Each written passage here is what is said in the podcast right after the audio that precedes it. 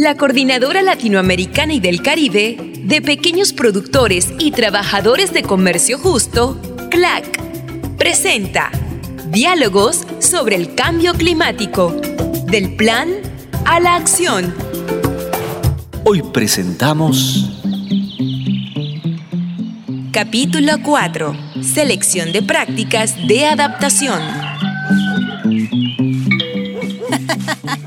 ¡Ah, caramba! Ya, ya estoy viendo Sí. con tu teléfono, sí, ¿eh? Sí, ya ves, ahora ya estamos grabando, Raulito. ¡Wow! ¿Y esto es lo que haces cada semana, Graciela? Sí, cada semana. Y por eso hoy te he invitado para conversar sobre cómo nos adaptamos al cambio climático. Muy bien, muchas gracias. En mis otras grabaciones siempre te menciono y me dije, ¿no será buena idea que venga Raúl? Y mira, aquí estás. ¡Ah, caramba! Muchas gracias. Y sabes, con estas grabaciones y las cosas que explicas, las personas podrán saber todo lo que hay detrás de un grano de café. Exactamente. Ese café libre de químicos que tú haces porque aplicas técnicas orgánicas y de adaptación al cambio climático. Por eso soy una convencida de que otros campesinos y campesinas tienen que saber de estas técnicas de adaptación y las personas que están en sus casas sepan más sobre los impactos del cambio climático. ¿Te acuerdas de todas esas opciones de adaptación al cambio climático que identificamos cuando estuvimos en el taller con el técnico que lo facilitó?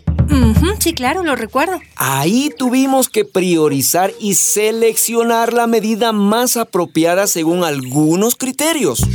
Sí, te cuento que nuestro grupo también pasó por esa fase de selección y justamente alguno de esos criterios consistió en el tiempo que dedicamos a la finca y el rol que vamos a desempeñar para poner en práctica cualquiera de las medidas de adaptación. Es decir, quién se encarga de la ejecución, de la supervisión, quién realiza el pedido de los insumos, entre otras cosas. ¡Qué bien! ¡Qué interesante! Luego de toda esa reflexión que hicimos juntos, definimos que sembrar variedades de café más tolerantes a los cambios del clima era la medida óptima que todos podríamos adoptar y así adaptarnos al clima.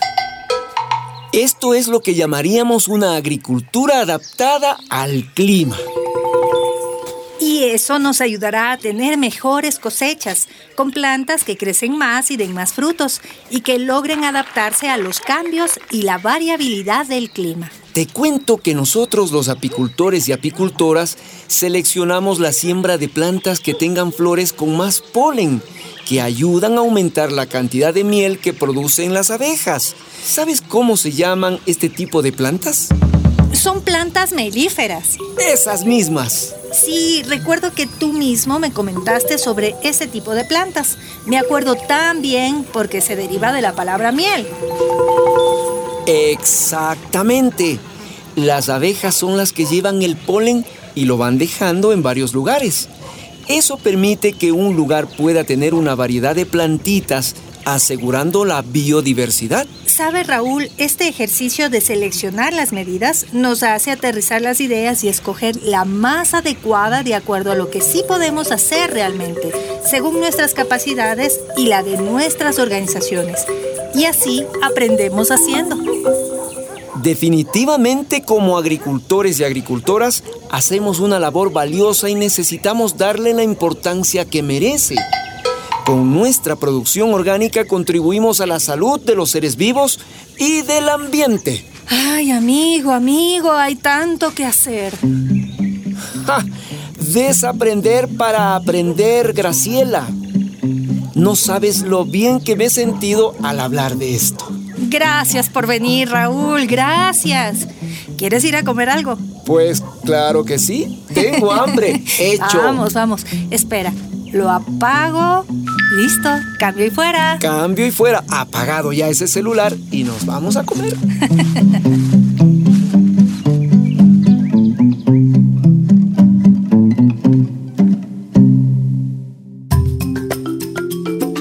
Diálogos sobre el cambio climático, del plan a la acción.